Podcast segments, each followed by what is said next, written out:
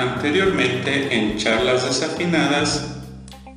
Pero yo creo que el género como tal se empieza a desarrollar sí a, a partir de Black Sabbath, más que por la cuestión de la tecnología, al final la guitarra estaba y más que incluso las, sí las notas de, este, de la guitarra en, en Tommy Yomi, pero sobre todo en la cuestión este, conceptual, es decir, con lo pesado, las letras oscuras, la forma de vestirse, los temas a tratar, el lado oscuro, ¿no? Entonces, yo creo que eso fue la primera característica y por eso todo después, todos los mitos y lo que se generó a partir del metal, que hacíamos la broma que decíamos metal es una cuestión del diablo, decíamos, eh, el metal como género tiene muy poca letra en cuanto al amor y desamor.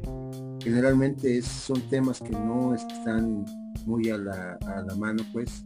Al contrario de, por ejemplo, la salsa, la, cumbia, este, generalmente están, sobre todo la balada, el propio eh, rock, ¿no? El, ranchero y todo amor y desamor, pues es casi como pues imagínate escuchar una canción de metal así, de que te amo. pues no, ¿cómo le vas a dedicar eso a tu novia, no? Aquí les dejamos la segunda parte, disfrútenla. No, pues este, eh, había que recordar, bueno, había que puntualizar que pues esta música es de países del primer mundo. Nosotros, yo me desarrollé en los años en que se, generó, que en los años 70 pues, yo era un niño y no había la forma en cómo trajeran la música acá. Eh, afortunadamente me tocó este, ya vivir la adolescencia o, después de la secundaria, justamente este, cuando, cuando nace Metallica y los grandes clásicos ya se habían consolidado, como son Black Sabbath, Led Zeppelin, Purple, todos ellos, y esa música que se generó en mi niñez no existe aquí, empieza a llegar a la Ciudad de México, pero en las zonas de círculo de pobreza como de miseria como Ciudad Mesa no existía, era solamente la cuestión local, pero sí había pues obviamente conocedores del tema que eran los sonideros, y entonces en el 83, este, ya cuando en la secundaria empecé a salir a las tocadas, eh, era, un, era una música que, como dicen a mí, nunca se me va a olvidar la primera vez que escuché a metal, este, más allá de los clásicos, el que después me rompió la cabeza, fue este Seek and Destroy, pero no era para bailar. Es el sonidero lo ponía en el intermedio, pues no se bailaba. Entonces lo ponía en intermedio y de repente escuchar el y ah, no mames, y se te, pega aquí, güey, y se siente así, puta madre, y dices, esa madre qué es, eso que decías es algo nuevo que, dices, ¿cómo te desarrollas? Ya escuchabas los clásicos, sí, pero llega algo y dices, esto no es lo clásico, es algo diferente, esa madre qué pedo, y se te queda, y la primera rola de metal este fue Chick Destroy, pero como les digo, en ese, en este círculo de acá, ese rock, ese metal era considerado como ahora podríamos aplicar la palabra de fin es decir, era de una clase alta, no estábamos en otra cosa. El barrio era, este, era, eh, pues sí, era el Aragán, el Tri, este, este era este rock urbano eh, en donde se, movía y si te movías de ahí, pues entonces era como para una escala de la Ciudad de México en clase media si quieres o media alta que tenía la oportunidad de adquirir en ese tiempo, adquirir la música que no era fácil conseguirla y tener que conseguir ya sea aquí llegaba de manera pirata, ¿no? En los discos estos que decíamos que se hacían de recopilaciones, pero un disco como tal, adquirirlo de él, que venía del gabacho y todo, pues era bastante caro y no se podía adquirir, pero de cualquier forma la conseguías. Pero este, ese fue mi primer acercamiento con el metal, eh, como les digo, por la forma de la cuestión en que en que éramos este, pues más rock urbano, eh, era un gusto que no era compartido con la mayoría de la banda. Entonces te quedabas tú nada más con eso y la mayoría de y nosotros, bueno, al menos en mi caso, como ya digamos que eh, al ir a la universidad eh, veías con otras miras, pues empezabas a conocer diferentes tipos de música. Entonces sí, afortunado uno porque pues te daba la oportunidad de eso. Y la banda que se quedaba aquí viviendo en el trabajo, de trabajo a la casa, no tenía la oportunidad de conocer y pues, se quedaba en lo en lo meramente clásico. Y este, y para ellos, por ejemplo, escuchar el metal de, de, este, de, Metallica, de, de, Megadeth, era una cuestión que lo hacían este, los metaleros de la zona roja, no sé, de, del Distrito Federal, ¿no? Algo así.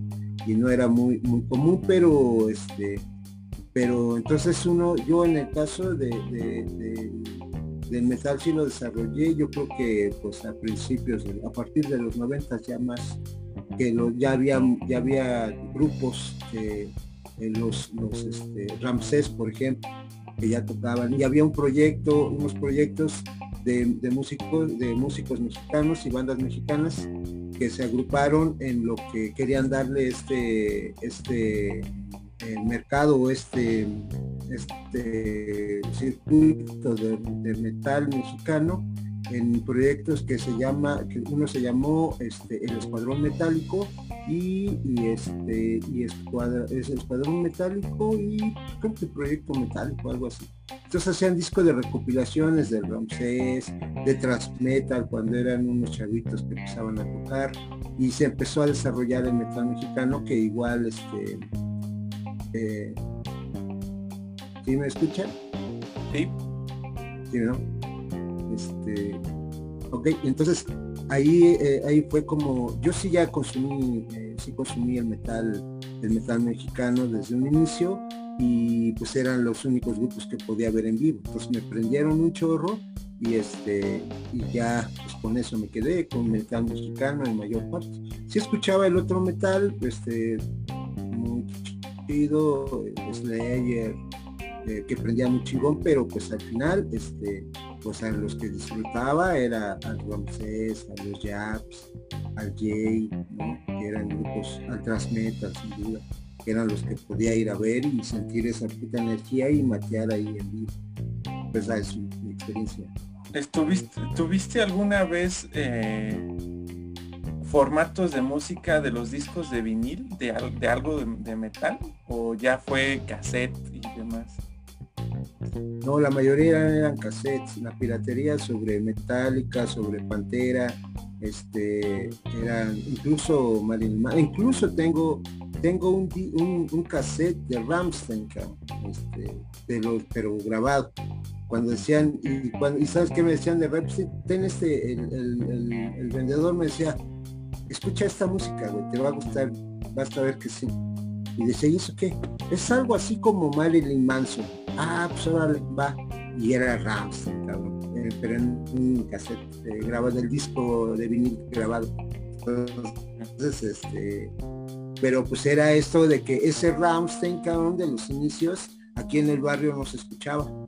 ¿Por qué? Porque aquí el barrio pues nada era lo que tenías que ir, igual eso era del Chopo, eso era de, de, del Tianguis de San Juan, del Tianguis del Gordo, del Tianguis de la San Felipe, del eje central, este, pues ahí es en donde estaba esa música.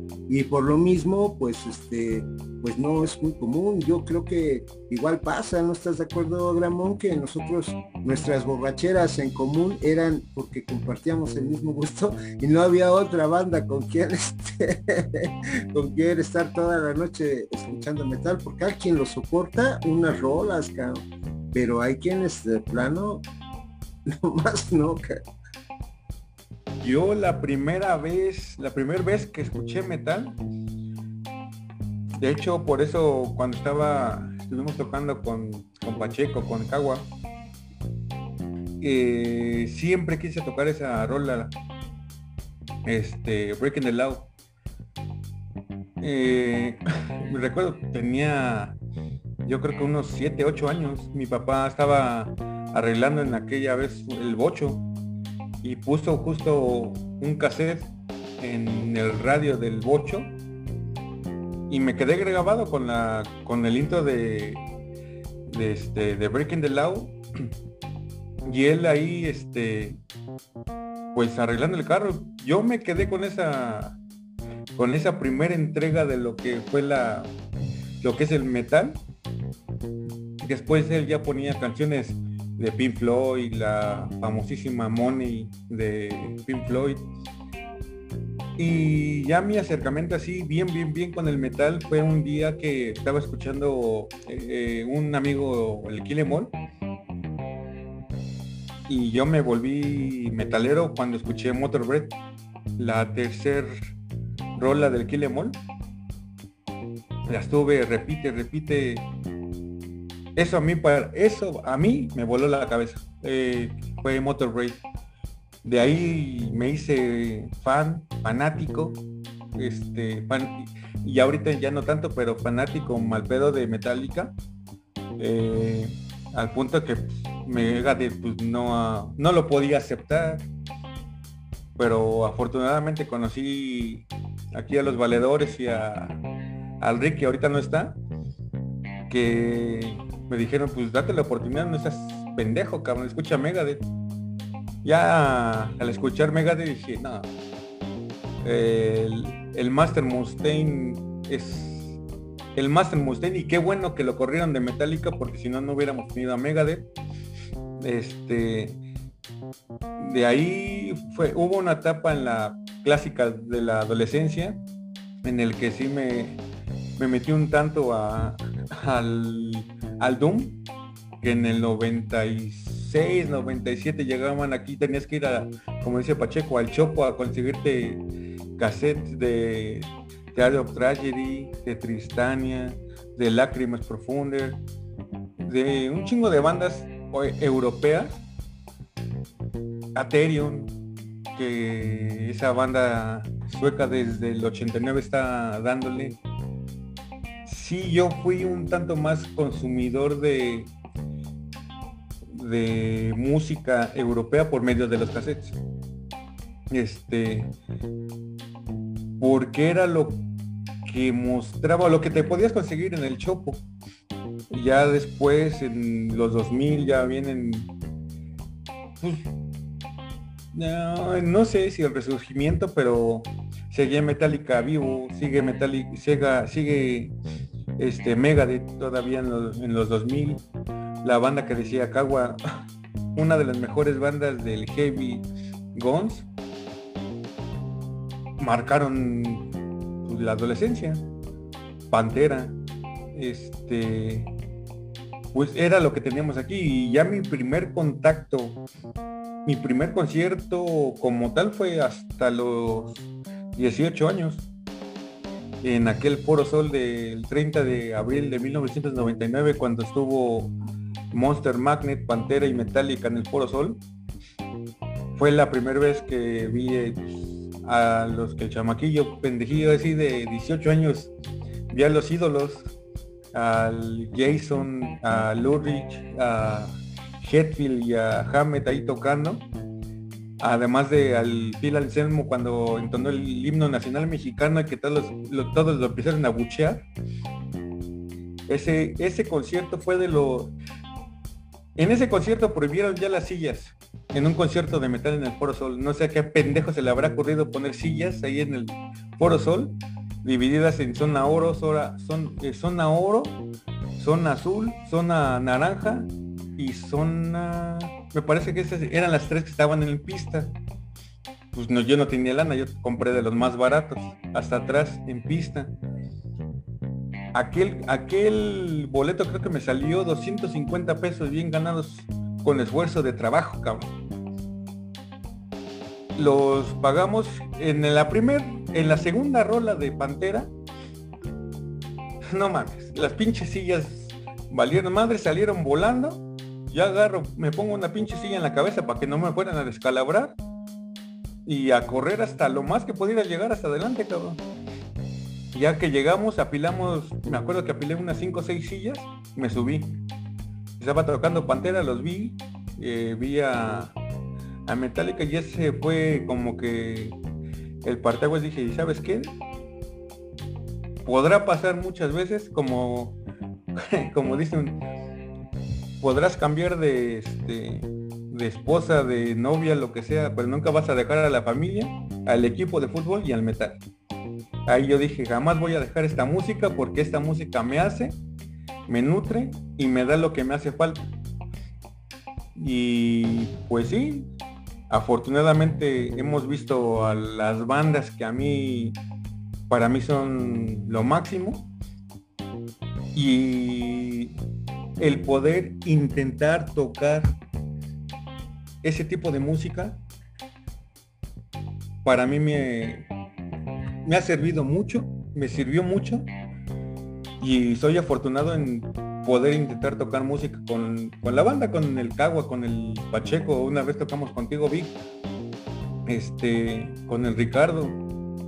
El metal yo creo que es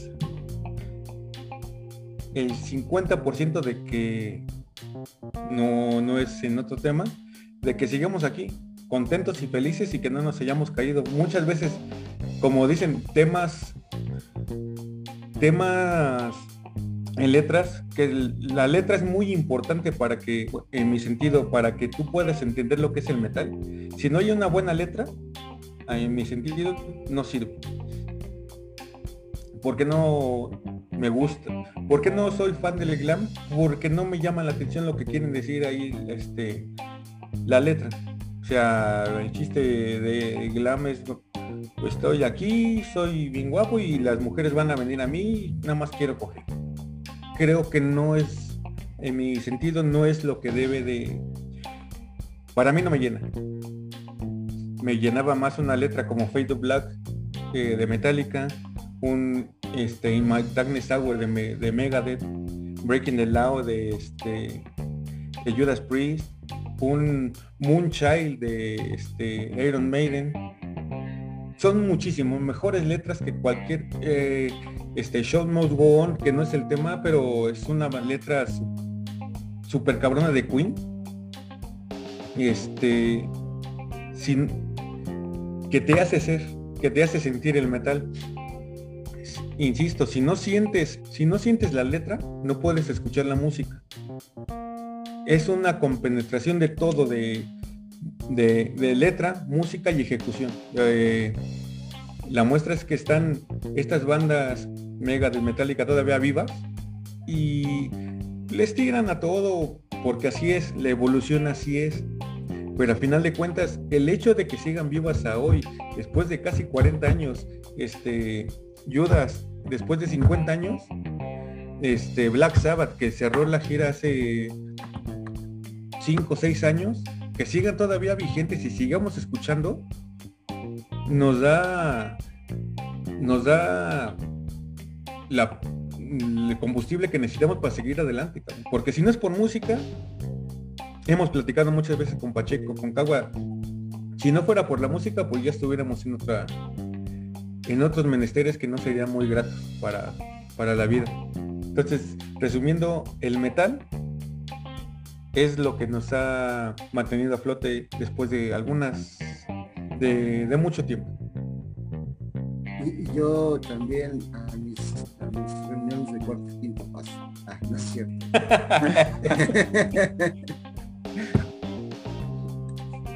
bueno, pues este, yo les, les platico como, como cómo fue, ¿no? Digo, a mí me gusta mucha música de diferentes géneros, pero específico el metal y yo creo que todo va a radicar en lo que ya les he explicado este, alguna vez, ¿no? De, mi acercamiento a la música que ya decidía yo escuchar, ¿no? No la que me inculcaban. Por ejemplo, ahí Agamón dice, ah, bueno, mi papá se puso un cassette, escuchaba a Pink Floyd y demás.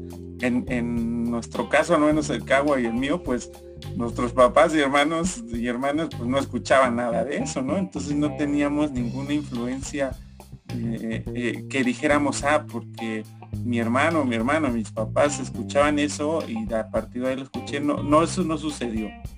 Sin embargo, en mi caso, eh, mi, papá, yo... mi papá escuchaba, este, no sé por qué a veces ponía eso, pero mi papá escuchaba a Rigo Tobar, este,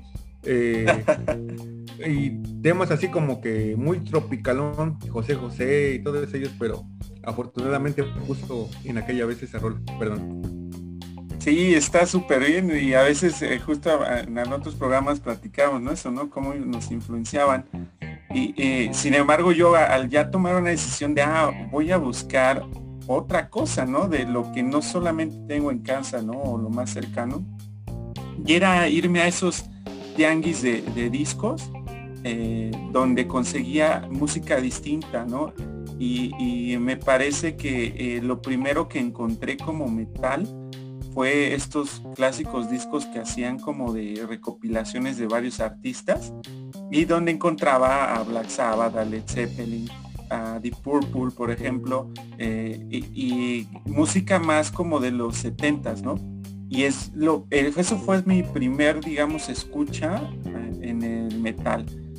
sin embargo, después encontré el disco de Kill Em de, de Metallica fue el primer disco que escuché completo de una banda, digamos, de, metal. Y, me gustó bastante, o sea, lo que hacía Metallica en ese disco me gustó bastante. Y, fue a partir de ahí que empecé a buscar más, ¿no? Eh, a partir de que conocí a Metallica, digo, yo, yo empecé a buscar todo esto ya en los noventas, Metallica lo había sacado esto desde los ochentas, pero en los noventas fue cuando yo, eh, digamos, me involucró, me involucré más a la música del metal.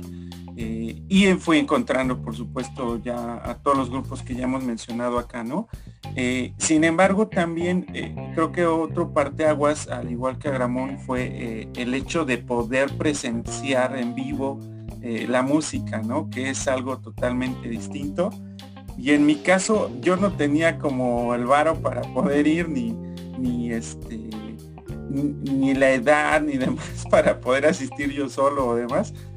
Pero yo también me enteré de ese, de ese concierto, ¿no? De, Metallica, donde estuvo Pantera y donde ya nos contó ahí Ramón que, él sí asistió. Pero me, me, informaba, ¿no? Y este trataba de buscar qué pasaba en el radio y demás. y a mí se me hacía súper lejano eh, poder asistir a un evento de ese tipo, ¿no? E inclusive se me hacía muy lejano poder escuchar en vivo bandas como Black Sabbath, que a mi forma de pensar en ese entonces de adolescente era pues cuando yo pueda ir ya ni van a estar, ¿no? o sea, yo cuando ya pueda ir, igual y ya ni existen todas esas bandas. Eh, y a mí me dio un gusto enorme eh, lo que dice Agramón, el hecho de que, que estas bandas sigan tocando y que yo tenga la oportunidad después de poder verlas, eso fue, eh, eh, digamos que algo de lo que también tocó eh, en, mis gustos musicales, el poder apreciar esta música. Por ella les había contado que, que mi identidad en la música también fue a partir de que yo podía tocarla o ejecutarla y se me hacía justo este, este género metal algo bastante atractivo para poder ejecutar y por eso al ir a ver en vivo a, bandas de este tipo se me hizo eh, como muy bueno, se me hizo como algo grandioso en lo que yo de principio tenía una expectativa de que nunca iba a suceder, ¿no? Eh, fui al concierto que estuvo en el Foro Sol a ver Black Sabbath, este, donde estuvo Megadeth, que por cierto no encontraba al Cagua, este, y por su culpa nos estamos perdiendo el concierto, porque voy con él y y no lo encontraba y ahora sí de yo qué hago ahora. Ya lo iba a dejar afuera, pero bueno, lo esperé y al fin de cuentas sí entramos corriendo. Pero eh, ese tipo de hechos yo, yo me yo nunca pensaba que iba a ver a Black Sabbath, por ejemplo, ¿no? Y este, nunca me imaginé, y son de esas cosas que, que a veces mucha gente quizás su prioridad no es ir a un concierto de este tipo y, para mí sí lo era porque era, parte de lo que eh, uno como, como que le gusta la música este, quiere disfrutar y quiere vivir y, esos recuerdos que aunque, aunque no tengas una foto este, un video, un recuerdo, una playa, lo que sea, pero lo tienes en, tu mente, ¿no? Grabado esos momentos. Y creo que es lo que más vale y fue parte de lo, de lo que me hizo este, disfrutar del metal, el, presenciar también en vivo a este tipo de bandas, eh, oportunidad de ver a, por supuesto, a Iron Maiden, ¿no? Con todo su show. que es impresionante lo que hacen en, los eventos en vivo, por supuesto que ver a Metallica, ¿no? A, a Megadeth y varias bandas que ya tuve oportunidad de ver. Creo que fue eh, también esa situación porque, eh, digo, no, no es punto de medular de lo que estamos hablando, pero dando un ejemplo, he ido a ver bandas en vivo de otros géneros que no me causan el mismo impacto, ¿no? Que este, digo, ah, está chido su disco y todo, pero las voy a ver en vivo y como que me quedo así de, ah, o sea, no, no, me, no me causa tanto impacto como las bandas de metal sí me lo causaron, ¿no? Entonces eso fue también como mi experiencia de cómo he vivido esta parte del metal, desde conseguir un disco, este, en mi falsa expectativa de que nunca iba a haber una banda de estas y después sí poder disfrutar, ¿no? De, ellas en vivo. Este, eso fue como lo que en, mi personal punto de vista eh, causó en mí el, metal, ¿no? Y de, eh, y de que tuve la oportunidad de ver jazz y la verdad no se siente que son los precursores y de ver, de ver, de escuchar en vivo blues, que nada que ver con el metal. ¿eh? Porque me encanta el metal. Sí, aparte. Más. Pues sí, yo por ejemplo, bueno, yo ya lo he comentado en otros programas, como que esa transición en, la música y también he planteado de que yo no me considero como tal metalero, que este incluso no lo hemos hablado, ni, pero por ejemplo el, hecho de que surjan tribus urbanas, ¿no? Ya sea que a partir de la música surjan o viceversa, ¿no? Pero por ejemplo yo no he tenido como que la necesidad de quedarme arraigado a esa identidad, ¿no? Como algún metalero. Ya he mencionado que he estado en, esa transición de estar entre varios géneros musicales y el metal es uno de los que más me gustan, ¿no? Los géneros que más me gustan, es como que, digamos, uno de los principales, por supuesto no es el único. Pero yo, por ejemplo, a partir de que, de que experimenté el metal, pues ya era una etapa en la cual a diferencia de todos ustedes, como han mencionado, pues que de cierta manera les costó, ¿no? El hecho de conseguir ya sea el disco o ir al concierto. A mí de cierta manera ya, ya no me costó tanto eso, ¿no? Porque de cierta manera pues ya este tenía este, influencias, por ejemplo, de aquí de Pacheco o de mi hermano, que este que me llevaban, ¿no? A, ver tal banda o ir a tal concierto, X cosa, o, o adquirir ya la música, ¿no? porque yo recuerdo que de las primeras canciones que yo escuchaba de metal, yo estaba chico, no sé cuántos años exactamente recuerdo, que empecé a escuchar como que ese, esos, eh, bueno, esas canciones de metal. Me acuerdo de las bandas, perdón, que escuchaba. De las primeras era Mago de Oz, ¿no? Escuchaba mucho Mago de Oz, Metallica, Nightwish, Ramstein, Marilyn Manson y no me acuerdo cuáles otras, pero eran como las que más, más me acuerdo desde, desde hace, uh, de las primeras que yo escuché, ¿no? Pero pues gracias a influencia de mi hermano, ¿no? Que él escuchaba ya esas canciones, ¿no? Pero como he dicho, pues yo no me considero un metalero, sí escucho mucho el género y yo las tomaba en cuenta, ¿no? Las escuchaba mucho y escuchaba muchas otras canciones de rock y así, ¿no? pero por ejemplo ese fue como que mi primer contacto y no lo tomaba, no lo tomaba así como que, ah, esta música está súper chingona, qué es cosa, ¿no? Al contrario, como que me generaba un impacto por, por de cierta manera, este, la fuerza con la que se interpreta, ¿no? Esa energía. Entonces, pues yo no era como que alguien muy, este, ¿cómo decirlo? Alguien que tuviera esa necesidad de poder explotar, ¿no? O expresar esa energía que de cierta manera me impactaba porque no sé ustedes si se han dado cuenta, si escuchan otros géneros, como ya lo han dicho, no es lo mismo escuchar metal que escuchar cualquier otro género, ¿no? Cada uno tiene sus características, pero en cuestión de energía, si tú escuchas algo bien tranquilo y de repente el metal, luego lego así la energía, ¿no? y eso es lo que actualmente me gusta del género, ¿no?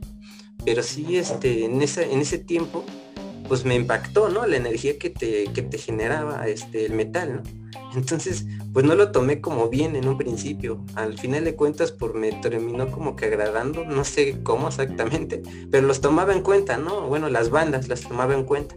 No era como que la influencia grande de escuchar este, este género, pero sí las tomaba en cuenta. Ya posteriormente, supongo yo que en la adolescencia o la rebeldía, pues empecé a, considerar más, más este género, ¿no? Porque ya sentía ahora sí esta necesidad de poder este, expresar esa, esa energía, ¿no? Y de hecho en la actualidad es lo que yo hago. Metal yo no lo escucho diario. Bueno, casi no diario. pero sí lo escucho mucho sabiendo que es un género que te provoca una energía y como ya habíamos hablado, de cierta manera tú puedes, bueno, sí, expresar y transmitir esa, esa energía por la cual de repente sientes esa necesidad de liberarla, ¿no? Entonces, cuando yo siento esa necesidad es cuando yo escucho metal, por ejemplo, si me siento, no sé, este, cansado o molesto, lo pongo, ¿no? Porque yo sé que de repente es fuerte y me, me llega a, este, a nivelar, ¿no? Mi estado de ánimo. Entonces yo lo bueno, la música en general yo la uso de esa manera, ¿no? Y el metal pues no es la excepción. Entonces esa es mi forma de cómo yo consumo el metal, ¿no? Porque como ya he mencionado, el metal tiene muchos este, estilos y géneros que de cierta manera podría encontrar música tranquila y de cierta manera pues consumirlo un, poco más frecuente, ¿no? Pero cuando ya es música más enérgica, más agresiva, si es en un estado de ánimo que me siento así como de, oh, ¿no? y me, me libera, ¿no? Yo de esa manera utilizo este género musical y esa prácticamente fue como que, bueno, fue mi primer contacto de ahí, este, pues es como mi vida cotidiana usarlo así de esa manera. El consumirlo, como ya he dicho, pues a través de las influencias que he tenido, ¿no? De mi hermano y así que escuchaba. Y yo después, yo mismo fui como que adquiriendo, ¿no? El conocimiento de eso a través de gente que yo conocía, gente que estaba ya pegada a, tribus urbanas, ¿no? Como los los trasheros, los darquetos, los góticos y así, y ellos me, me, bueno, me mostraban su música, ¿no? y que también de cierta manera descubrí otros mundos, pero igual no me apegaba a ellos, simplemente iba como que adquiriendo este, otros conocimientos para expandir como que esos gustos musicales. Y este, de conciertos, no me acuerdo cuál fue exactamente el primero, pero me acuerdo mucho de uno que sí me marcó mucho, que fue haber visto este, a Metallica, creo que fue en el 2008 o 2009 me parece que, que vino. Y ese concierto estuvo súper genial, ¿no? Tuvieron un, este, un audio increíble, o sea, estábamos como, yo creo como a la mitad del Foro Sol y se sentía bien cañón así, este, el sonido, ¿no? tanto el sonido como las flamas y no manches, sí me impactó y sí me generó como que esa sensación de, no manches, ¿qué onda con esto, no? Está muy cañón. Sí le meten mucha producción estos canijos a eso, Pero sí me quedé muy, muy clavado con ese concierto y es uno de los que más me acuerdo de, metal. Otro fue de Mago de Oz que fue en esa. de hecho ya le he contado que hasta hubo este, señores en sus motos vestidos como escoceses bien barbones y me quedé así como, ah, no, está bien loco esto, ¿no? y era en esa, imagínate, ¿no? Era más moreno, ¿no? Pero pues fueron de los conciertos que más me acuerdo. Sí he ido a otros, pero fueron como de los que más, más me acuerdo, ¿no? y también hablar por el hecho de, tocar un instrumento, ¿no? Y de hecho, por ejemplo, yo sé tocar, este, bueno, sé tocar más o menos la guitarra y el bajo, ¿no? Y por ejemplo, también como que los clasifico, tanto un instrumento como otro. La guitarra me gusta tocar igual mucho, mucho géneros como el metal y el rock, pero el bajo, eh, muchos géneros, ¿no? De hecho, no me gustaría tocar metal en el bajo, no, no sé, no me gustaría. Todavía un funk o algo así, sí me, encantaría. Pero en la guitarra, sí, todavía. Ricardo, dile a Ricardo, güey. Pero la guitarra es así completamente metal, porque de cierta manera, como ya han dicho, el hecho de escuchar este, este género te provoca como una, una cierta sensación, ¿no? Es una forma de cómo sentirlo.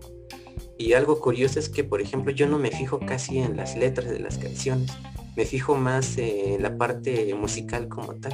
Entonces yo puedo estar escuchando a lo mejor una canción que hable, no sé, de, no sé, cualquier tontería o cualquier cosa que ni tenga idea y yo cantando acá así o, o escuchando más este la guitarra, ¿no? El solo de guitarra casi, y no sé, que hablando de la morrita que me encontré no sé tal día, o qué sé yo, ¿no? Yo pensando que es acá bien satánico, qué sé yo.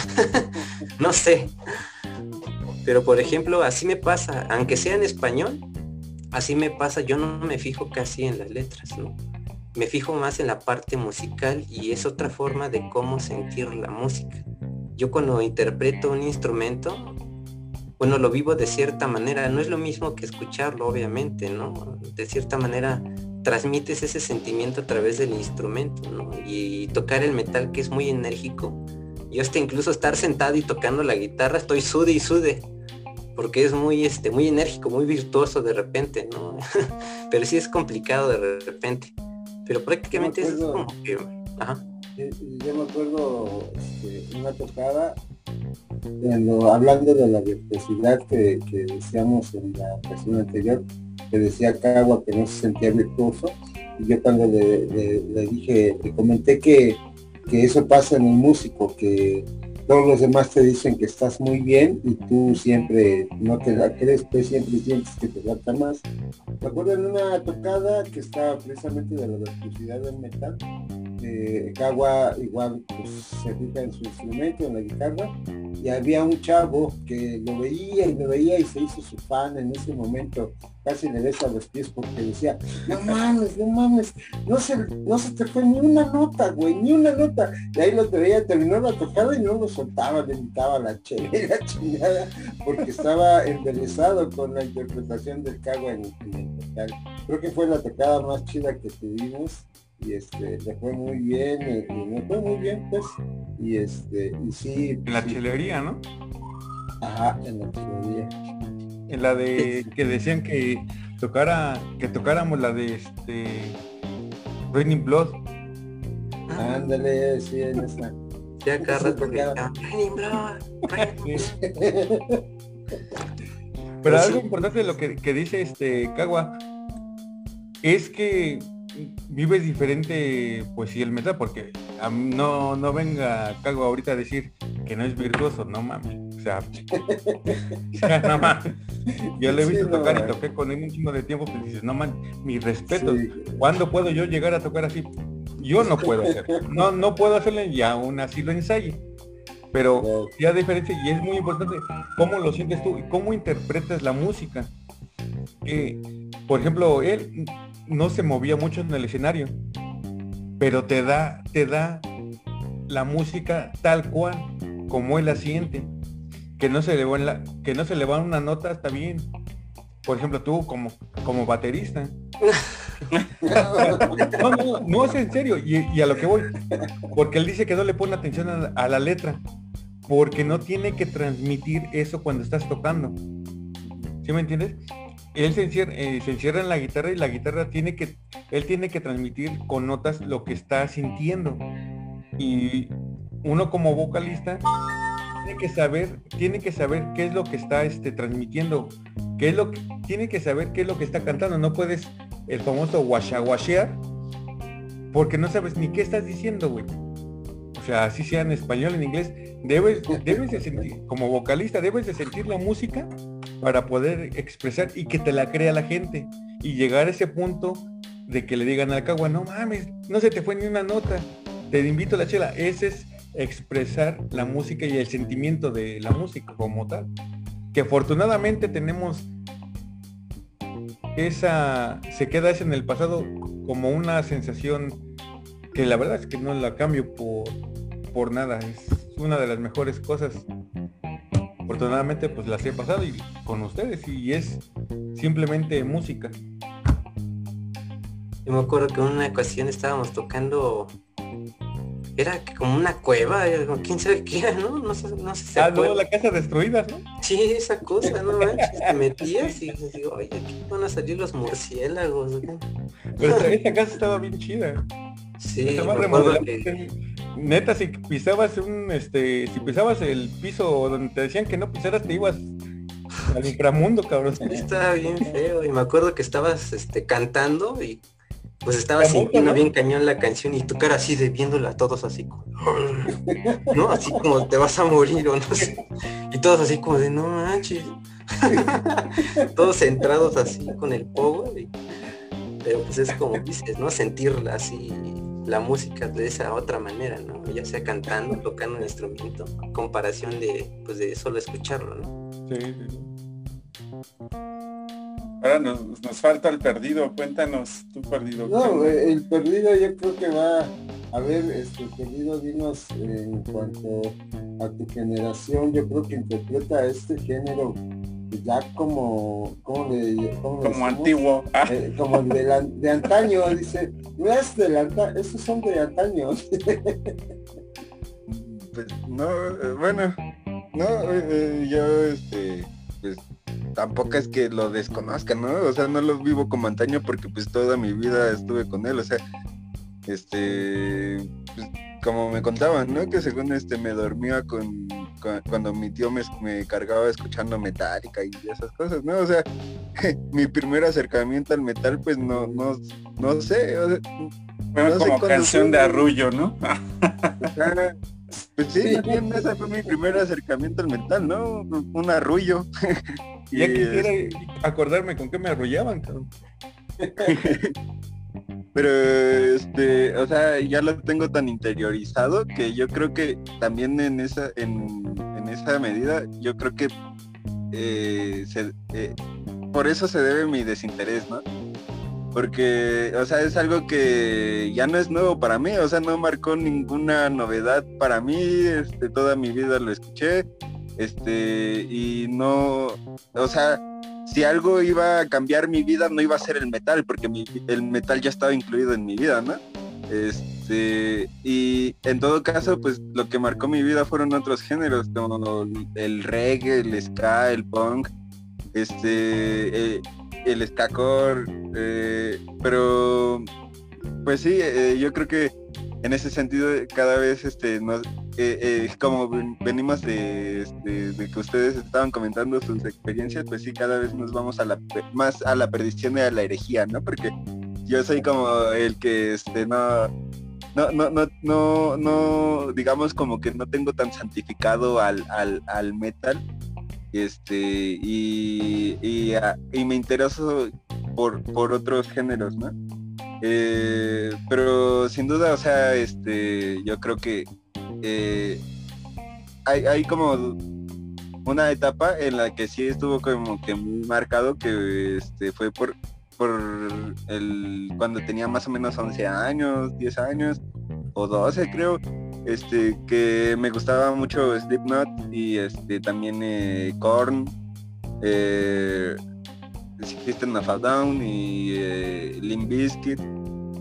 Eh, bandas como de nu metal, que también el nu metal en el metal sé que está medio vilipendiado, ¿no? Y mucha gente no lo quiere porque mezcla también como con el, eh, bueno, mezcla el rap con el metal y este a los que son así como que no sé, muy conservadores en el metal, este, como que no les gusta esa mezcla, pero este, pues no sé, eh, esas bandas también por el performance que hacían más Slipknot por este las, máscaras y todo eso y este y pues a mi edad de, de 11 años eh, pues me, llamaba mucho la atención más como espectáculo que realmente lo que decían o este o, el trasfondo, ¿no? Eh, y, obviamente también me gustaba mucho este la cómo sonaba las canciones. Eh, todavía tengo aquí el, disco, el primer disco que sacaron este, Slipknot que se llama Iowa.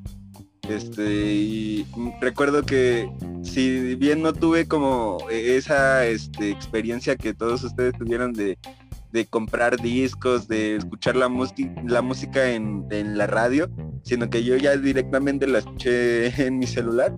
Este, bueno, sí tuve este, este periodo, ya aunque sea lo, último que incluso le tocó a, mi generación, yo creo, o lo último que quedaba de, los discos, pues sí me tocó este de, tener que escuchar este a Slipknot, pero este eh, en, el disco ¿no? que había comprado, pero eh, eso ya, ya había conocido Slipknot por, por el internet, o sea, este si bien no escuchaba como este todo en internet, también tenía el disco este, y lo escuchaba mucho.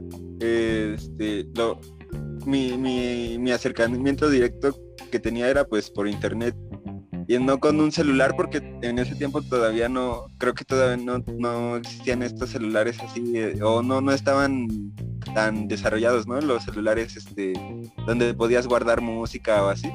Eh, y si había, nada más podías guardar como dos canciones, ¿no? Y este, o sea, eh, no sé, fue como que viví un poco de, de, lo de los discos y pero ya muy este muy digamos infectado por la digitalización o por el internet. Y este y, ya después de eso me desinteresé de, de, Slipknot y me llamó la atención igual porque lo descubrí en, en YouTube este el reggae a una banda que se llama Zona Ganja, este, que son una banda de marihuanas, pero este, o sea, me, me, llamaba mucho la atención y, también el mensaje ahí, pues como la cantaban en español ya me era más fácil entenderlo, ¿no? Este, y me, me llamaba mucho la atención el mensaje de pues aunque sea muy muy positivo y todo eso, este, pues sí decían algo de, de, contra Babilón y todo eso, ¿no? Y ya este, a partir de ahí fui conociendo el ska, este, después el punk. Y bueno, esa fue como que mi, mi relación con, con, el metal. Fue muy esporádica, pero sí me abrió, digamos, como puertas a otros géneros. Eh, y digo que no fue como una, mi relación con el metal no es como, como muy, este, muy vital. no, no, no tengo una relación así muy estrecha con el metal porque ya de por sí estaba en mi vida, ¿no? Ya, este, lo, lo escuchaba, lo escuchaba mi tío, ¿no? Aquí en mi casa. Y este, o sea, sí, por eso decía, ¿no? Que si algo iba a cambiar mis gustos musicales, no iba a ser el metal, porque el metal ya lo, ya lo escuchaba de por sí. Vientos, entonces, digo, eh, yo creo que este programa ya lo habíamos vislumbrado prácticamente, se va a dividir en dos por el tiempo. Pero este, pasando un poquito, ya ahorita hablamos acerca de, de cómo era el género, de qué se refiere, cómo ha influenciado en nosotros. Pero también este, la propuesta de, por qué invitábamos también a Ramón era él ya mismo nos los dijo, ¿no? El hecho de que él sí se considera más como metalero, ¿no? Eh, eh, de que vive más allá la música metal eh, y que hay estereotipos respecto a la música o el género como tal. y hablábamos antes de iniciar la grabación de que exigía, existían como, como algunos mitos o algunas, digamos, ideas de, cómo se está viviendo el metal, ¿no? A quienes sí le gusta, a quien sí lo disfruta. Y eh, es un hecho que nosotros aquí estamos como el club de Toby porque nosotros todos los disfrutamos. Nadie, nadie que aquí dio una opinión este, adversa a, ello, ¿no? Sin embargo, si hay gente que no, que al contrario no lo disfruta, este, no, no coincide con nuestras ideas y que tienen eh, inclusive como el hecho de la aberración al al género como tal, ¿no? Eh, eh, y se generan estereotipos. Yo creo que se generan a partir de que, de que están observando ciertas cosas y solamente ven la superficie de lo que está sucediendo. Y, por ahí decíamos que eh, a manera como un poco de broma, ¿no? Que la gente a veces dice, no, pues es que esa música es música del demonio, ¿no? Este, o, que decían frases como ese tipo, ¿no? o que es pura gente para, para borrachos, para drogadictos, para este, mal portados, para, o sea, eh, eh, y empiezan, o digo, ustedes díganme, y justo la idea de a partir de, esto que nos resta del programa es hablar un poquito acerca de esa parte, ¿no? De si alguien este, eh, ha, ha tenido alguna anécdota, alguna experiencia donde donde salga a relucir esta parte, ¿no? En lo personal, yo les puedo comentar que era bien difícil encontrar eh, a mi alrededor gente que le gustara el género. Entonces, para, para poder, por ejemplo, yo ir a un concierto, eh, era bien difícil que un amigo, compañero de escuela y demás diga, ah, sí, este, a mí también me gusta, vamos. Eh, eso no sucedía, al menos en lo personal. Al contrario, me tenía que ir yo solo porque no había, no había alguien a mi alrededor de mi generación que dijera, ah, ok, a mí también me gusta y lo disfruto y vamos a verlo. O sea, para mí fue muy difícil. Yo me tenía que ir eh, cuando no podía, por ejemplo, Pacheco, alguien más acompañara que sí le gustaba, era bien difícil encontrar a la otra persona que sí, le, que sí lo disfrutara, ¿no? Que no nada más fuera superficial, de que, ah, pues me gusta una rola, pero ir a un concierto ya es otra cosa. Entonces, eso en lo personal a mí me costó, o más bien no tuve, no tuve a alguien en mi generación que, lo disfrutara de, de, la misma manera y, que dijera, ah, ok, este, vamos a vamos a escucharlo, vamos a un concierto, vamos a, simplemente disfrutarlo, fue muy difícil. Pero ustedes cuéntenme si han tenido alguna experiencia de este tipo o alguna anécdota que les haya pasado. Pues este, yo, eh, sí son mitos, pero tienen fundamento, muchos de ellos. Eh, que son los puros, que son del demonio y todo eso, pues viene desde luego desde Black Sabbath eh, a estar ahí a este, eh, comiéndose un murciélago en el escenario, este, no era así como una cuestión de, una cosa light, ¿no? Entonces ahí te empieza a generar las portadas de tus discos, si son el mismo nombre de Black Sabbath, ¿no? El sábado negro, es decir, cuestiones de brujería, de hechicería, de demoníacas y todo eso, fundamenta un, un estereotipo, ¿no? Este, la agresividad y la violencia, pues en las letras este, genera otro estereotipo, es desahogo también, para eso está y se te pega. Mm, yo creo que sí hay fundamentos en eso, pero este, desde luego son exacerbados, eh, es decir, eh, no son, no son, no, los metaleros no son adoradores del diablo. Bueno, este Agramón sí, ¿no? Pero, este, pero por eso digo que sí hay, hay un fundamento en eso pero es más, desde luego son cuestiones más exageradas que, en la completa realidad.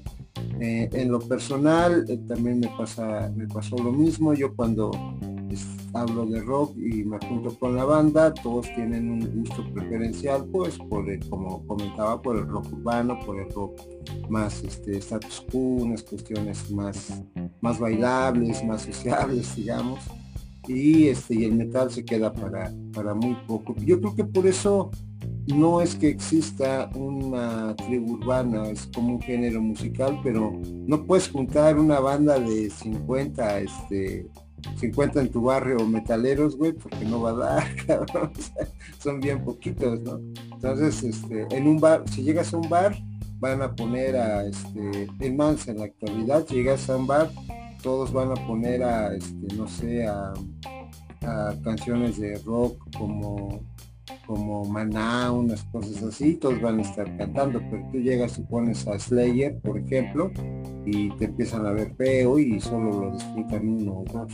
Entonces son circuitos muy cerrados, este, por lo mismo también este, es como esta cuestión de la introspección de, del metalero, este, y, pues sí, este, el, el, propio estereotipo, si tú eres metalero y tienes el pelo largo, este, pues, donde te contratan en una, si eres un profesional en la licenciatura, en la ingeniería, lo que desarrolles, cómo te contratan, o sea, si vas todo tatuado, si siempre te vistes de negro, este, si llevas tus botas, tus, o sea, está como, no, pues no da, no da, entonces, este, tendremos que ser eh, tipo a una persona que conozco que fuimos a, ver a, Metallica y todos llegamos de rockeros porque venimos de la casa, pero él llega del trabajo y llega con su este, vestimenta de, oficina, ¿no? Y estoy hablando del Big, pero que nadie se entere. Entonces, este, cosas así, yo creo que son anécdotas. Eh, yo por lo mismo, como era rockero en sí, no era metalero, este, sufrí la discriminación, pero como rockero. Entonces yo me imagino que como metalero, pues todavía debe ser más, ¿no? Este, pero así igual que Cagua, así como digamos que yo me yo me, ubiqué en la, en la imagen del rockero y no del metalero. Pero este, pero pues me imagino que que este, no, no es muy distante, ¿no? Pues yo sí me considero ya ahorita metalero, metalero godín, porque y digo, eh, cuando tenía 18, 19, 19 años llegué a traer la mata. Al, a los 33 intenté otra vez dejar la mata. Y sí romper paradigmas eh, de cómo te ven, te tratan, ¿no? Y más si estás en una oficina este, con cierto eh, como con cierto estatus, por así decirlo, no uh, me decía un, jefe de la empresa donde conocí a, Pacheco, es que no puedes seguir así de cabello largo, hay que cortártelo. No, o sea, yo no me lo voy a cortar, sino, pues, liquídeme, pero yo no me lo voy a cortar. No, es que ya son muy especiales. Pues sí, sí son, pueden ser especiales, pero no está mandando a cualquier arquitecto, ¿no? En este caso. En ese, en ese aspecto sí, él, mm, sí he puesto muy por encima, digamos, el aspecto que este no siempre voy de negro al trabajo, me voy ahorita eh, eh, que está, estoy trabajando con Héctor, él, con Pacheco, él ve cómo voy a trabajo, yo me pongo la camisa de la empresa y siempre que estoy trabajando yo tengo mis audífonos y la música, como dice Cagua, estoy enojado, encabronado, pues me pongo mis audífonos y a chambear. En la escuela, la verdad es que sí era el único metalero que escuchaba Metallica, decían ellos pinche música para locos. Pero pues te van viendo la capacidad que tienes. Eso es algo bien importante que pues sí es bueno transmitirlo a las generaciones. Eh, si eres una persona entregada, recta, lo que escuches la verdad es que no, no importa mucho, siempre y cuando te abras paso pues bien y sin chingarte a nadie. Esto cuesta trabajo encontrar trabajo porque te ven con los anillos. De hecho, en el trabajo en el que estoy ahorita, lo primero que vio mi jefe, dice, cabrón, tienes anillos, güey. Digo, pues sí, que tiene? Dice, pues vas a desmadrar a alguien. Digo, no, pero ¿por qué? Pues si no me van a hacer nada, ¿no? Entonces, ese tipo de cosas, los anillos, los piercing, digo, ese tipo de cosas no me las voy a quitar nunca. Porque a mí me gustan. Los tatuajes es algo muy importante. Estando en la empresa en la que estoy, ¿cuántos tatuajes tienes? ¿Por qué te los hiciste? ¿Cuándo te los hiciste? Son mitos que tienes que ir tú tirando y demostrando con la capacidad que tienes lo que vales. La música, si es parte de ti, la representas de algún modo en tu persona, con ideologías, con tatuajes, como tú quieras, pero siempre, siempre por la derecha. Y quien te va a sacar adelante es tu conocimiento en el, en el, caso que, que trabajemos o que estemos en una banda así, la sapiencia y la inteligencia de cada uno de nosotros. Eso es muy importante para tirar todas esas pendejadas que dicen, tiene tatuajes, no, es un delincuente. Tiene el piercing, tiene, tiene dos aretes, es puto. Este, tiene X cosa, es que no sirve. Ese tipo de cosas hay que irlos tirando, pero ¿cómo? Haciendo y representando las cosas bien y sin tener este, insisto, sin chingarte a nadie. Eh, la música, insisto, es de las mejores cosas que podemos expresar y, como lo sentimos, debemos de hacer valer nuestra persona, chingarte a nadie. Yo creo que eso es básico. Pues, muchas gracias a Gramón. Cagua perdido. ¿Quieren comentar algo acerca de este tema? Pues sí, yo sí, por ejemplo, yo ya he contado en otras ocasiones que, por ejemplo, este, me han confundido con alguien que ha intentado robar, ¿no? Que una señora se volteó así, yo nomás quería rebasarla, o que me han confundido con mujer por el cabello largo, o no sé, un montón de cosas, ¿no? Me han dicho emo, eh, bueno, en esa época, este, me acordé de una ocasión en la que estaba este, en la preparatoria donde traía mi cabello largo, donde pasó eso de la señora, pero estaba en el salón de clases y este y había una, una chava, ¿no? Se veía bien fresona, bien cañón, estaba feita, se, se, vestía así bien fresona, ¿no? Pero yo creo que le gustaba o no sé qué sé yo, porque se me acerca así bien coqueta y no sé qué. y yo pues con mi playera así de, de metálica, me acuerdo, greñudo.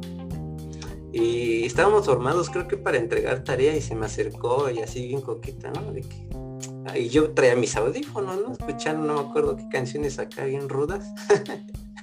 y se me acerca con ganas de, pues, de platicar, ¿no? Hacer la plática. Y me dijo, ¿qué estás escuchando? Y no me acuerdo qué banda le dije, pero una así bien extraña. Y nada más se me quedó viendo así como de, ah, pero ya no supo ni qué decirme, ¿no? Porque pues no, pues no encajaba ella en lo que yo estaba escuchando o lo que yo, bueno, mis influencias, ¿no? Entonces pues se quedó así como, ¿no? Se me hizo bien chistosa esa ocasión, porque sí se quedó así como. ¿qué otra ocasión fue? No recuerdo cuál otra, pero sí me ha pasado eso de, la discriminación como tal, del hecho de que cómo, cómo te vistes.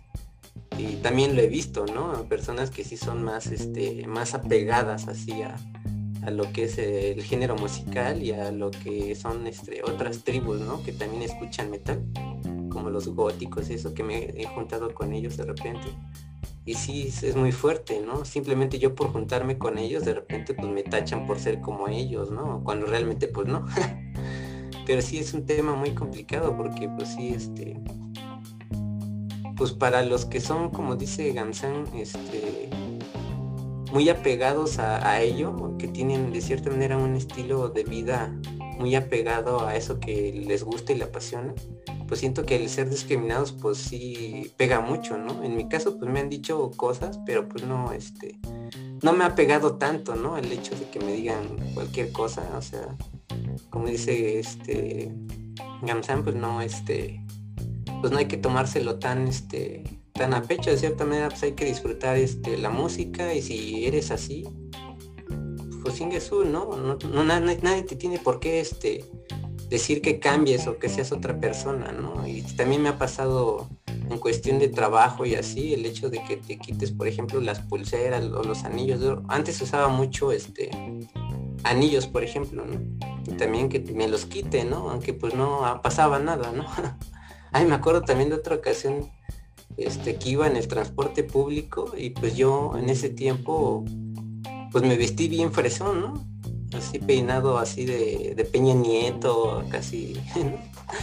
Igual iba en el transporte y este, no sé cómo me estuvieran viendo las demás personas, pero se me quedaban viendo, no sé si como iba yo vestido o qué, pero yo traía la música muy fuerte y sabía que de cierta manera se escuchaba lo que yo estaba escuchando en mis audífonos. Y estaba escuchando una banda de metal que se llama este Haven Sharpburn, ¿no? que creo quiere decir que el cielo debería de arder, ¿no? Se escucha bien acá, bien, bien fuerte, ¿no? Pero realmente es como una filosofía de ellos de que con todas las cosas malas que pasan en el mundo, parecía que el cielo estaría ardiendo, ¿no? Porque es una, una banda que habla de, de cuestiones sociales, ¿no? De crítica social, ¿no? De, por ejemplo, la guerra que están en contra de eso, del maltrato animal y qué cosas, ¿no? Y es una banda súper agresiva, ¿no? Es de de death metal y no sé qué, pero se escucha así bien fuerte, ¿no? Imagínate. Entonces yo estaba escuchando eso y bien fresón acá así, y todos me quedaban viendo como de qué onda con esto, pero sí me acuerdo que todos, todos se me quedaban bien en el transporte, ¿no? No sé qué habrán pensado, pero me acordé también de eso. Pero sí está, complicado eh, la cuestión de que el simple hecho de que tú escuches pues esta música pegue a muchos, ¿no? Bueno, más bien a la gente que le escuche a través de los estereotipos que se crean de el escuchar este género, ¿no? Pensar de que, ah, pues él es satánico, X cosa, ¿no? Yo, por ejemplo, he indagado un poquito acerca de, de, digamos que de dónde se originan muchos temas centrales influyentes de bandas y artistas en el metal y que prácticamente lo que difunden en sus canciones realmente no es lo que piensan, ¿no? Eh, el satanismo, cosas del diablo, a lo mejor sí cuestiones religiosas, pero son antiguas, ¿no? Como por ejemplo la clásica manita metalera, ¿no? Que por ejemplo muchos pensarían, ah, pues esos cuernos porque el diablo, qué sé yo, ¿no? Porque muchos ven que si ponen a alguien, este, un metalero, la mano metalera, y sacan la lengua así como, ah, ¿no? del mal o algo así. Pero realmente no, por ejemplo, este, que supuestamente la mano metalera, este, la popularizó dentro del metal eh, esta persona que se llama Ronnie James Dio, ¿no? Que es un vocalista de, creo ya, ya murió este señor. Y este, pero él fue quien la popularizó, ¿no? Pero supuestamente, creo su abuela tenía, este, no sé qué influencias, este, no, no católicas religiosas, pero se supone que la mano esta es budista, ¿no? que representa pues de cierta manera un, símbolo de protección, ¿no? Y mucha gente lo utiliza como si fuera algo malo, así como de, ah, el diablo y no sé qué, pero no tiene nada que ver, ¿no? Este, incluso la letra de varias canciones que hablan de, de, este, de dioses antiguos como el que podrían asimilar como el diablo, el, clásico, como si fuera este, ¿cómo se le llama este ser mítico? El que es mitad cabra, ¿no? Con cuernos, que lo hacen como si fuera la representación del diablo, ¿no? que le ponen ya después colmillos y rojo y así. Se supone que es un dios este huicano, ¿no? Se llama Bapomet. Pero pues no tiene nada que ver con maldad, ¿no? Se supone que se representa este, la fertilidad, la naturaleza y no sé qué y nada malo. Y de repente bandas, como hemos dicho, de black metal, pues de repente toman eso, ¿no? O que están en contra. El equilibrio entre la, es el equilibrio entre la muerte y la vida por ejemplo, ¿no? Y todos piensan que es el mero diablo. Por ejemplo, los black metaleros que son famosos porque en su tiempo este, quemaron iglesias, ¿no? Y todos así como, no manches, eso es del mal, ¿no? Pero nadie sabe que realmente estuvieron en contra de la religión católica porque impusieron esa religión a sus propias culturas, ¿no? Este, como dices, como Thor y todo eso, ¿no? Entonces, pues era como una forma de rebeldía ante la este, el sometimiento ¿no? cultural ¿no? de esas religiones. Entonces, pues muchos piensan que es cosas del diablo simplemente por hacer algo que, pues sí, de cierta manera a simple vista es, es malo, ¿no? Quemar una iglesia. Pero en el trasfondo, trasfondo pero en el trasfondo, pues son cosas que no tienen nada que ver con el diablo, ¿no? Pero mucha gente lo asocia con eso, y de cierta manera se crean esos estereotipos de que es algo malo, que es solo ruido, o no sé. Si realmente se pusieran a indagar en el fondo tanto, digamos, este, la ideología, eh, tanto de la música como la misma música, encontrarán muchas, muchas cosas, Por ejemplo, este, yo ya he mencionado que hay, este, que escucho géneros musicales, bueno, escucho el metal que mezclan géneros musicales, ¿no? Muy, muy diferentes al metal, que mezclan, por ejemplo, la electrónica, el pop, y ahorita voy a recomendar una para que la escuchen, que es este mezcla con el reggaetón. No sé si ya la he llegado a mencionar, pero hay una canción así que es muy chusca y yo sé que ya hay al Gamsan ya le molestó así con híjoles. pero sí, lo he escuchado, sí lo he escuchado.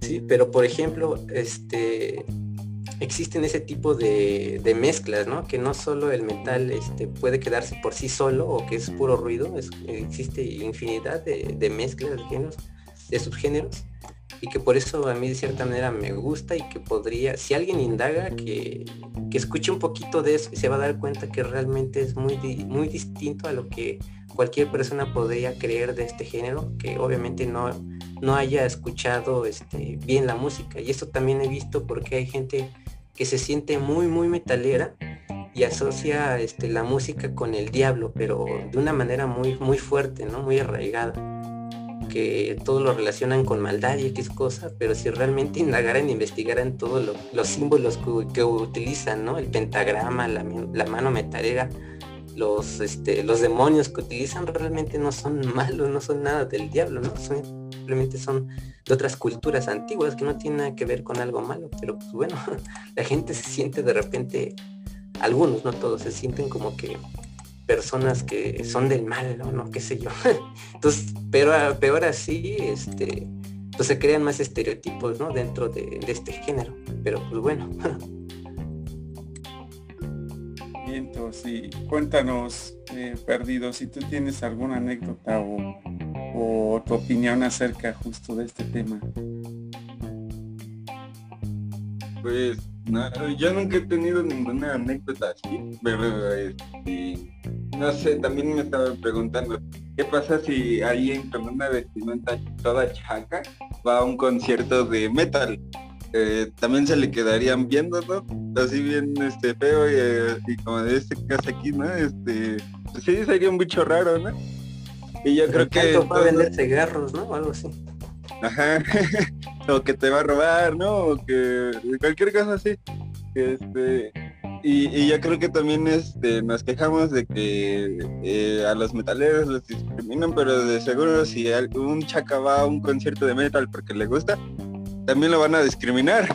O sea, y es medio, ahí es donde yo creo que hay que este, tener eh, el ojo, ¿no? Y no, no ser eh, así como pedimos que no, no discriminen eh, por nuestra vestimenta y tal, pues también no discriminar por la vestimenta de, este, de los chacas, así, si se quieren interesar por nuestro, por, pues sí, ¿no? Por el metal, este, porque seríamos igual de elitistas. pero, por ejemplo, ahí, que hemos estado en muchísimas, este, bueno, en algunos lugares que ha llegado gente diferente. Pacheco estado hemos estado en algunos bares, llegan güeyes así de banda. mientras no hagan algo diferente a lo que a lo que hace la gente, a empezar a agredir o intentar este robar, puede llegar cualquier gente y la verdad es que no se le hace mala cara. No se le hace mala cara porque nosotros somos así no sé, como dicen tribus, no me gusta mucho esa palabra, digamos, esa, la comuna del metal.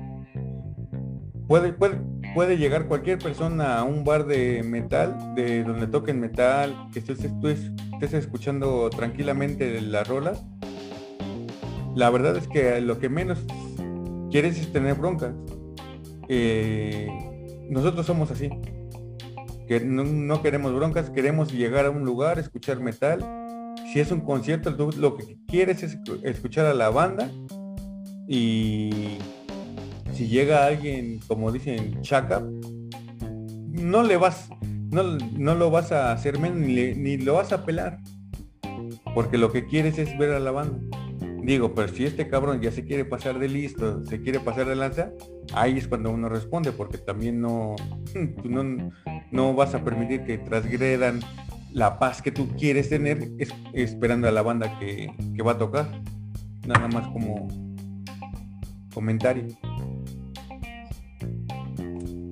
Bien, entonces pues recordarles este, las redes sociales, todo, eh, nos pueden escuchar eh, como charlas desafinadas en Facebook, ya estamos en Spotify, eh, en YouTube, con la noticia que ya ahora sí ya estamos en Apple Music, en Google Music y todas las plataformas de streaming de podcast, ya estamos ahí también. Entonces, recordarle las, las redes sociales y como para ir terminando ya también el programa, ahora sí ya nos alargamos, vamos a dividir seguramente este programa en dos este, agradecer a Gramón, ¿no? que, nos da su opinión, que, existe una opinión, digamos, externa a los que, a los desafinados que siempre andamos por acá, pero es la idea, ¿no? Como agregar a más audiencia o más bien que la audiencia también pueda integrarse eh, en los temas que, pueden aportar mucho más, ¿no? Mucho más,